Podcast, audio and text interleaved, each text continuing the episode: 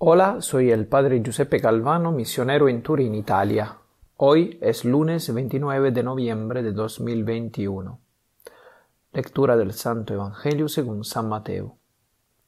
En aquel tiempo, al entrar Jesús en Cafarnaún, un centurión se le acercó rogándole, Señor, tengo en casa un criado que está en cama paralítico y sufre mucho.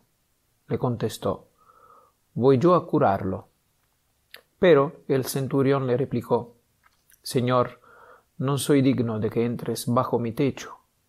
Basta que lo digas de palabra, y mi criado quedará sano, porque yo también vivo bajo disciplina y tengo soldados a mis órdenes.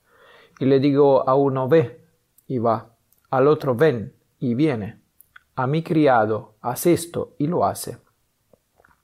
Al oírlo, Jesús quedó admirado y dijo a los que le seguían, En verdad os digo que en Israel no he encontrado en nadie tanta fe.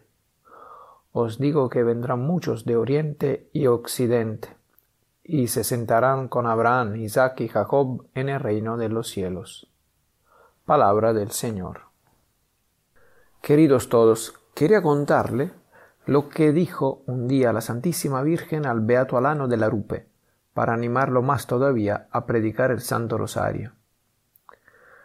Fuiste un gran pecador en tu juventud, pero yo te alcancé de mi Hijo la conversión.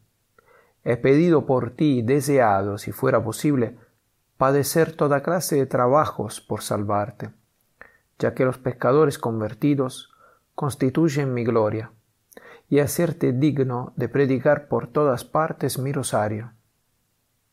También al Beato Alano se le aparece Santo Domingo, describiéndole los grandes frutos que había conseguido entre las gentes por esta hermosa devoción que él predicaba continuamente y le decía, Mira los frutos que he alcanzado con la predicación del Santo Rosario.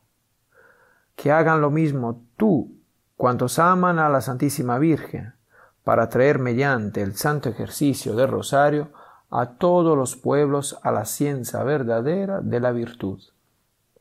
Por eso, hoy en día, también nosotros tenemos que rezar, hacer rezar y difundir la práctica del rezo del Santo Rosario para que podamos tener la protección y el auxilio de la Santísima Virgen María y propagar en todos los pueblos la ciencia verdadera de la virtud y alejarlos del pecado.